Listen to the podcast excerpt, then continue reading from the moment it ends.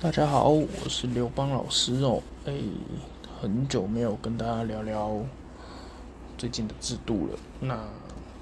刚好之前有一点机会去碰到国民法官的这个案件的部分，所以想说就制度层面上，因为我们不讨论个案，因为律师伦理的关系吼，我没办法去讨论这个个案，所以我们就制度面上来讨论一下我。之前承办国民法官案件，那遇到的一些比较有趣的事情，还有一些制度上的眉眉角角了。好，哎、欸，我们之前哎、欸，在我这篇文章里面呢，我有先去简单介绍一下这个国民法官的第一个案件。那哎、欸，距离我写这一个。呃，距离我开始写这一篇文章之到我之前承办国民法官案件呢，其实也过了三四个月。所以在我写这一篇文章的时候，就我所知啦，台中的案件，因为我是在台中执业，那台中的案件已经达到了四件。那最近刚好我在录这个 podcast 的前一周，第五件起诉了。第五件就是之前新闻上蛮轰动的那个呃公墓弃尸案。公务弃尸的案件，那那一件起诉的过程中，我刚好刚好也有去碰到这个案件。对，那其实我觉得在国民法官案件里面呢，比较重要的其实是我这文章里面有写，第一个是，其实我先稍微介绍一下好了，我这个文章它。第一个是去讲一个比较细节性，也很多人会觉得这很枝微末节，就是书状的格式。可是我认为说，在这个部分呢，其实是蛮多，呃，包含考生也好，考生本来就用不到这个这一个这一块了。可是如果说是实务界的朋友，可能有去承办到国民法官案件，或者是有在关注国民法官案件，其实可以稍微去关注一下这这个部分，或稍微去观察一下。这我们等一下会讲，然后再来第二个是证证据开始的部分。证据开始的部分其实也蛮重要的。那我觉得整个国民法官最重最重要的程序，也是辩护人最可以发挥的程序，其实是在选任国民法官的程序。那这选任其实跟拒确程序是同一件事。那我觉得这是最重要的部分，我们等一下会讲。好，那先跟大家说一下。诶、个案的问题基本上我们我不太能谈，但还是稍微讲一下它背景事实好了。因为背景事实新闻都有报，那我就我就就新闻说的去讲，那应该不会怎么样。其实这一件国民法官案件呢，是去年去年十月多发生的。那一开始媒体都是报说就是。呃，业务员因为业务抢业务的关系，然后去杀了呃加害人，杀了被害人。那到一审起诉之后，起诉，因为检察官他当时就是当着就在法庭上，他要去做这个陈述嘛。那他陈述起诉要旨的时候，就去说，哎，其实他们实际上好像是有些感情的纠葛，然后导致说加害人把被害人杀了。对，所以。呃，原本是从理论算是，呃，因为杀人在旧有的呃刑事体系里面分三种嘛，情、财、仇，情杀、仇杀、财杀嘛。那所以从业务那那边来的角度来看来说的话，那一开始会比较像财杀，就是为为了钱财而杀人嘛。可是等到起诉之后，检察官把所有事实公开之后，诶、大家看起来又好像变有点像情杀。对，那其实我觉得这个案件它是一个非常典型的杀人案件，那就它不是像那种像第五号，第五号他们是那个新社公公墓的那个弃尸案，那个就是诈骗集团，那呃诈骗集团，然后他去扣留别人的证照，呃户呃不是证不是证照，扣留别人的存折。那扣留存折之后，他又担心说：“诶，这个人会不会我存折把他拿走之后，他要去报遗失，导致说我这个存折没办法拿来用？因为因为你们都知道，诈骗集团要存折干嘛？就是要拿去洗钱嘛。那这个呃账户一旦被报遗失，那后续的金流就没办法动啦啊。所以他们想说啊，一不做二不休，我要存折，我也要人，因为我把人扣住，他就不会去报遗失，我就可以用这个存折。后来莫名其妙就把人给杀了。那其实国民法官制度，我个人这样看下来，我觉得有其意义所在啦，但能不能为公众所理解跟认知，我觉得另是另一件事情。好，那我们来稍微说一下制度的部分。第一个就是书状的部分，因为以前如果如果呃读者是考生的话，可能比较不清楚。那如果有稍微参与过实务实务界的工作，会会知道说，我们律师事务所在写书状的时候啊，会有两个很重要的东西，一个叫暗号，一个叫股别，就是在状首，状首就是那个。书状的第一页，那通常是书状的头，那通常会最上面会记载案号跟股别。为什么会有案号跟股别？案号是指说这个案件它分在法院里面是什么什么号，比如说我们很常被判例，就会有比如说七六台上一九二嘛，最高法院七十六年度呃七十六年台上字第一九二号判决，这就是案号。那什么是股别呢？因为法院吼很庞大，那有数以万计的案件都卡在法院里面，所以不可能由一个法官来承审，所以会分很多个法官。那股别就类似这个法官的代号。那案件是绑着股别，不是绑着法官，因为法官通常每年可能会升迁，可能会调动，所以案件不可能绑着法官，案件就是绑着这个股。那这个股，比如说，哎、欸，敦股好了，假设敦股这个法这这个股可能有一百件案件。那在这个法官要被调动之前，这一百件就会放在这个股，所以这股其实有点像是代号哦。像比如说，如果大家有看那个呃古时候，比如说，哎、大家不知道有没有看过一件一一部算大陆的武侠片，叫那个《天下第一》，那里面就是有什么天地玄黄、宇宙洪荒，那个密探，对，就类似这样子。呃，因为法院也是用这个天地玄黄下去分千字文。那如果说，呃，比如说天谷，天谷他现在卡一百个案件，那天谷假设现在是某甲当法官，那他就要，那这一百个案件在他承办的过程中，那他突然升官了，然后就跑掉了，那改成某乙法官来，那他就是接续某甲法官这一百个案件，可是不会因为这样就去换这个股的代号，所以天谷一样是天谷，只是法官从某甲变某乙。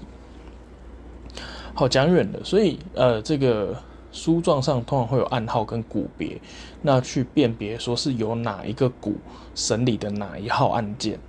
那这样我们把状纸递进去法院的时候，呃，收状处才知道把这一份状转给哪一位书记官。好，可是很特别哦，因为呃，国民法官制度啊，它书状上，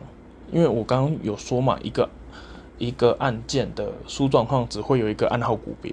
可是国民法官案件比较特别，它通常会有两个，为什么呢？哎、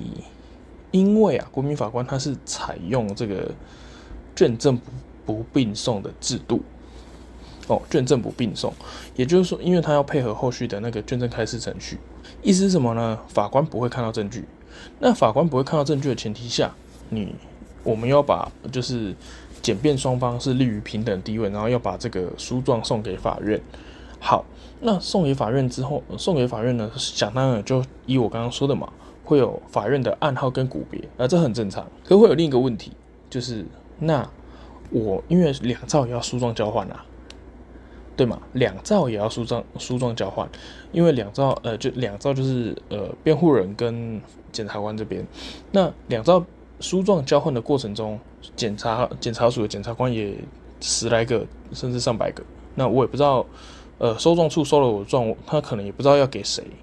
所以就会变成是说，像我们在民事诉讼的书状上，会去列说被告，呃，或原告某某某，那诉讼代理人谁谁谁谁，类似这个功能，我们就会再把公诉的这个案号跟股别，去把它放进去，所以呢，就会有。公诉，比如说，呃，像一那个国民法官第一件，他说一一二然后国立字立领的立，因为检察官力挺嘛，立领的立，国立字第一号。那这一号，呃，这一个国立字第一号的呃承办的检察官是谁？这样子。所以，呃，跟以往的书状比较不一样是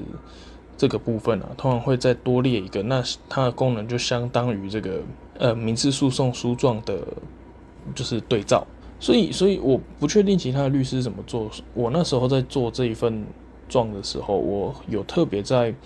状尾那边去挂号，呃，状首的第一，呃，状首第一行的最后面去挂号说，就是善本竞送递减，就是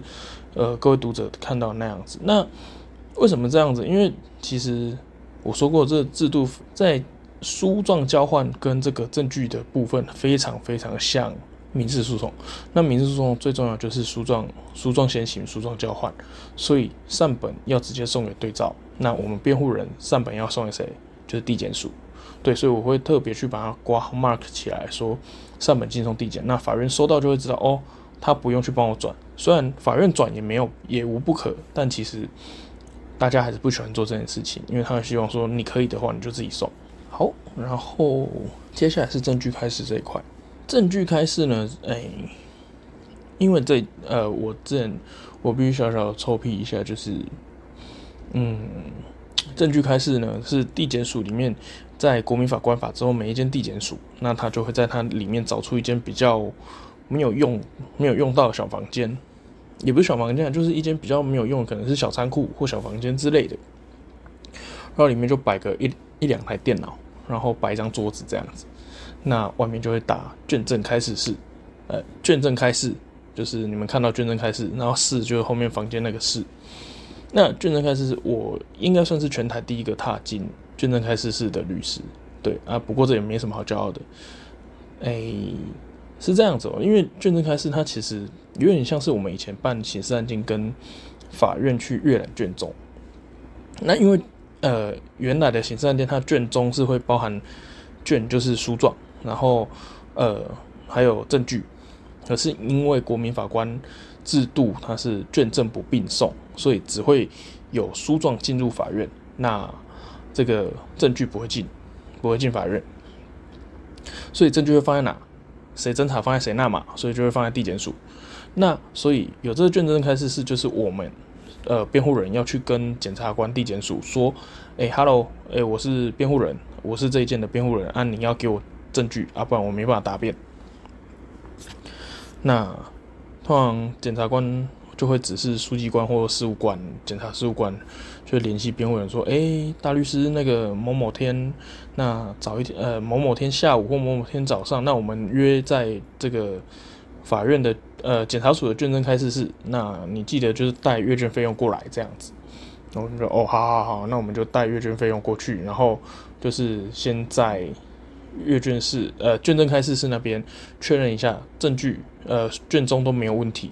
啊。因为通常现在都是电子的，所以就是因为里，所以里面会配两台电脑。那配两台，这两台电脑就会让你说，哎、大律师，你看一下哦，这证据有没有问题？要对照一下哦。这是我们检察官这边的啊，你看一下你手边那个光碟的有没有问题？好，没有哦，没有哦，那我们就下去下去做这个缴费的动作，这样子。这卷证开始，所以它其实跟以往的刑事诉讼过程比较不一样。是以往我们都是跟法院要要卷证，那这一次是我我们直接去跟检察官要卷证。A 基本上我觉得在卷证开示这部分，其实一开始我跟我的辩护团队们其实有一点担心，说，哎，会不会被检察官刁难啊？那会不会就是因为可能立场不一样嘛，难免呐、啊。然后东西又在人家那里，会不会有所谓就是拿不到、不好拿的问题？那实实际上，其实以我经验来说，我觉得还好。反而检察官会一直催说：“诶，大律师，你什么时候可以来把这个卷阅回去？”那我说：“抱歉，实在没办法，因为我今天才递，我不可能说明天又把其他庭排开，然后就为了阅这个卷。”对，所以其实，呃，以我承办的过程中，我觉得检检察官给我的感觉是，他也蛮积极，想要把这件事处理好的，所以倒还不会有所谓被刁难之类的问题了。好，然后可能再稍微说一下，哦对，因为卷证开示这个东西，因为刚刚说过检辩在这个过程中是平等对立的，所以有一些案件啊，我们可能辩护人会自己就是。跟当事人花钱，然后去做做一些鉴定之类的东西。那在这个过程中呢，如果说我们有发现某些新新证据，那我们也是相对要请哎开示给这个检察官。那通常就书状过去了，通常就是书状过去。对，好，那接下来要讲一，我觉得最重要也是我承办过程中我觉得最精彩的一部分，就是选任程序。呃，先说我没有。到选任程序，那中间发生了一些事情，所以后面这件就不是我做。不过选任程序是我当时研究的算比较深的。主要选任程序是这样子，选选的过程就是，呃，户政事务所会去跟地方法院确认说，哎，明年可能会需要几个国民法官，那他就哦，假设法院就说，哎，我明年需要两百个，那。县市政府就会去抽出好，哎、欸，这两百个人，然后去看有没有消极资格，然后没有消极资格，就会把它同等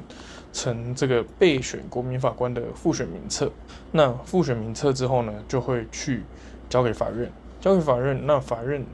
在有需审理需求，就就是检察官有用这个国审法去起诉的过程中，哎、欸，去把它交给这个。法院，那法院收到这个起诉书，那开完准备程序就会去跟辩护人，然后检察官三方下去做这个抽选，抽选完就会进入这个具确程序。我认为具确程序吼是辩护人在整个国民法官制度里面效用最大的一个部分。为什么这么说呢？因为其实大家去想，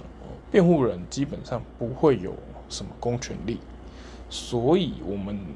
其实能在前阶段，比如说你说卷证开示，我们能够自我去证据调查，当然可以，法律上面没有规定不行。可是，其实那个力度会相较于检察官弱很多，除非除非说，因为国审案件它通常就是有人挂掉的案件，或者是非常非常严重，不见得有人挂掉，可是就是非常非常严重。那先基本上大宗了，目前我看到就是已经有人挂掉案件。那有人挂掉案件，你以以往来说就是去做所谓的精神鉴定，或者是量刑鉴定，或者之类的啦，反正就是这些鉴定类型的东西。那通常会去配合所谓的医疗机构、司法机构，或者是一些社会社会学的专家、心理学专家这些人。那一来啦，所费不知啦。这这是现实面，这非常现实。这回归现实面来讲，要去做这些鉴定，所费不貲啦。所以基本上，被告如果没有什么资历的话，基本上没办法自己去做，辩护人也不肯自掏腰包去做这件事情。再者是制度面上来说，我们可以用申请调查证据，其实没必要自己去自我调查，除非法院也不不准，那我的没有其他管道，我只能自我调查，那另当别论。所以。以证据面来说，其实辩护人是处于一个，我不敢说绝对，但相对一定是弱势方，相对于检方一定是弱势方。所以，呃，在前阶段证据开始就已经是弱势了。那选任程序又不关我们的事，可是有一个程序关，我觉得辩护人是最大效用，因为再往后讲就是准备程序啊、辩论啊、证据排除那些，我觉得那那部分就是。辩护人的效用存在啦，但其实检方也不遑多让。那我觉得，所以我觉得整体观察下来，具确程序是整个国民法官制度之中辩护人发挥效用有最大自由度，那也是最重要一环。什么叫具确程序？因为我前面有说过嘛，法院会抽出六个人来承审这个案件。那这六个人，我们如果律师觉得，呃，辩护人如果觉得说，诶，甲乙丙甲乙丙丁戊己六个人，那我觉得，诶，甲丙丁好像不太适合承审这个案件。好，那我就会想办法把它剔除掉。那这个剔除就就叫拒确。那拒确有两种，一种叫法定拒确，一种叫任意拒确。我们现在讲法定拒确，法定拒确是在《国民法官法》第二十七条第一项，那它是规定说，就是候选国民法官不具有第十二条第一项所定的资格，或有第十三条第十五至第十五条所定情形，或违反二十二十六条第四项规定者，那法院应依职权或当事人或辩护人申请裁定不选认知。好，那法条部分大家就自己看，我们不就不花时间导读了。那我认为啦，其实有一个比较重要的点吼，诶，大家可以稍微看一下，辩护人他是可以在这个过程中去询问说，诶，大家可以去看一下《国民法官法》第十五条第九项哦，二十七还有二十七条，等下是大家是可以先看一下二十七条，二十七条部分它是说，诶，因为我辩护人我要了解说有没有。呃，这些候选的国民法官有没有前面我刚刚说的那十二条、十三条、十五条、二十六条的情况？那辩护人是可以去发问的，去对这些国民法官进行发问。那发问的过程中，你如果发现说有具体事证可以去认定说他执行职务难其公正之余，那就可以申请把他换掉，申请法院把他换掉。呃，申请法院裁定不选认知了，就是用裁定把他把这个人换掉。可是这边有一个门槛哦，叫有具体事证主任其执行职务，有难其公正之余，很绕口。简单讲，就是你要在你问他的过程，或他的一些言行举止，或者或者你有办法去透过他以前，比如说脸书上的发文，亲朋好友的对他的评价，哦，发现说，假设说，哎。他就是一个非常非常严重的死刑支持者哦。那如果是这样子的话，那恐怕在执行职务上会有难其公正之余，因为毕竟大家都知道，国民法官案件就通常有人死掉了。那如果他是一个非常非常严重的那种一命偿一命的想法的人哦，那 sorry，他可能没办法很公正的去呃做这个审判工作。那在这个情况下，如果说你辩护人提出了具体事证，认为他诶，他不适合做这审判工作，那就可以申请法院把他换掉。所以要具体事证。反过来讲，反过来讲，如果说我们今天抽到一个国民法官，那他是严格支持废死的人，哦，就是他每天脸书上就是在 po 废死的言论啊，事情多可怕啊这些。反过来讲，检察官可不可以把他换掉？可以哦。可以哦，因为大家要去想一件事情，为什么法条是写应依职权或当事人辩护人申请？很重要，检察官他是当事人哦，他是刑事案件的当事人，所以他可以去申请法院把这个人换掉。OK，所以说辩护人他在选择过程中是可以去询问法官想问的问题啦，国民法官想问的问题。呃，我那一件通常呢，我那一件我那一件原原先设定的问题是有关于宗教信仰。跟性向，那宗教信仰的部分是因为，呃，一个人有没有忏悔心，其实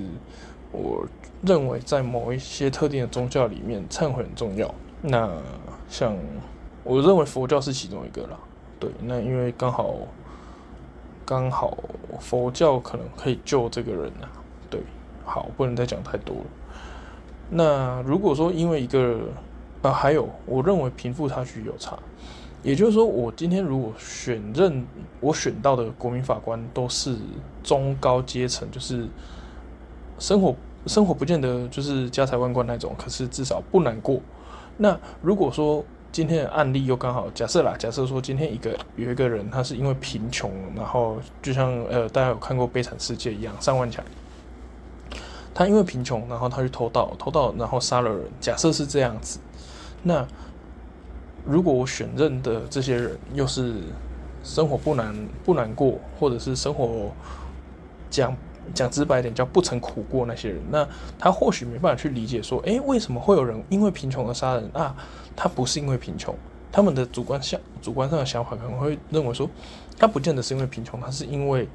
怎么样而杀人，导致说他可能会戴着有色眼镜去预先排除说这个人跟贫穷之间的关联性，或这个人跟某些。成因上的关联性，那可能就会导致说，诶，他没办法去做这个公允的裁判，这也是我们辩护人在做这个案件里面会去顾虑跟害怕的。好，法定拒却大概是大致上是这样子啊。我觉得比较有趣的是那一拒却，法定拒却有一个也不能说 bug，它有一个特色，它没有拒却的上限人数，也就是说，呃，检察官或辩护人或者是被告，你你在有办法举证的前提下，你可以把整个名册里面的国民法官都排除掉。当然，前提是你有办法去举出我们刚刚说的具体事证，这是有可能的。呃，应该说想象上有可能，但实际上我不不确定，因为没有人做做过这件事情。好，那相对来说，因为法定拒却它是一个需要提出具体事证的规定。那难道没有一个情况是，抱歉，我就真的提不出具体事证？但我的第六感告诉我，这个不能承认这个案件，不然我当事人会出事。也有可能，也有可能。那想象上都有都是有可能，但实际上会不会发生，也也有可能。那在这种情况下，你应该怎么办？所以我们的法条就设计了另一个制度，叫任意拒却。任意拒却就是我提不出具体事证，但没关系，我只要说我要用任意拒却。法院就一定要把它裁定排除它，所以法条它是说，检察官跟辩护人可以不负理由拒绝国民法官，不过人数呢是四位为限，也就是说，呃，检察官四位，那辩护人四位，等于是可以把整个国官呃国民法官重新洗牌过一次了。可是它又附带一个这个规定，就是要交互申请为之，也就是说，检察官申申请一个，那辩护人申请一个。或者是反过来，辩护人申请一个，检察官申请一个。那如果辩护人只申请一个，检察官可不可以申请两个？不行，就只能一个对一个。那如果反过来也是一样，检察官只能申请呃申请两个，辩护人就可以申请一到两个。大致上是这样子。那这个有稍微做一些评析啦，哎、不过我认为说这也是我自己的一些浅浅的。策略而已，所以大家就看看就好，主要还是放在制度上跟大家讨论了。好，那大致上就国民法官制度以及案件的评析，就稍微介绍到这个这边。那如果各位读者有什么问题呢，也欢迎到刘邦老师这边的的 IG、脸书进行讨论，都是欢迎的。OK，那我们下一集见，拜拜。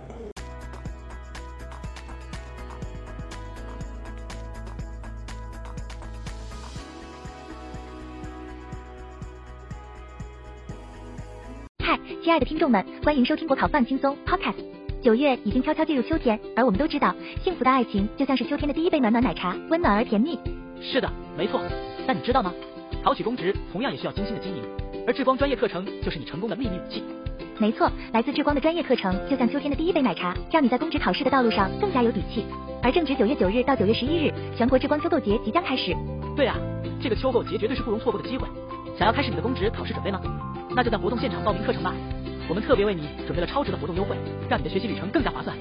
更棒的是，只要报名课程，你还能获得状元大秘籍作为礼物，这真是太令人期待了吧！而且在智光补习班的门市，所有公职书籍都全面打七折起，这是一个难得的机会。无论你是初次准备还是正在加强复习，这里都有适合你的书籍。还有，如果你想要更深入了解国考相关的资讯，我们也为你准备了国考系列讲座，让你可以一次掌握考试资讯和备考技巧。所以，亲爱的听众朋友们，如果你渴望幸福爱情，就从秋天的第一杯奶茶开始；如果你希望考取公职，就从智光专业课程开始；而如果你想要掌握更多精彩资讯，就不要错过九月九日到九月十一日的全国智光秋购节。详细活动内容，请速洽全国智光补习班，让我们一起迎接充满希望的秋天吧。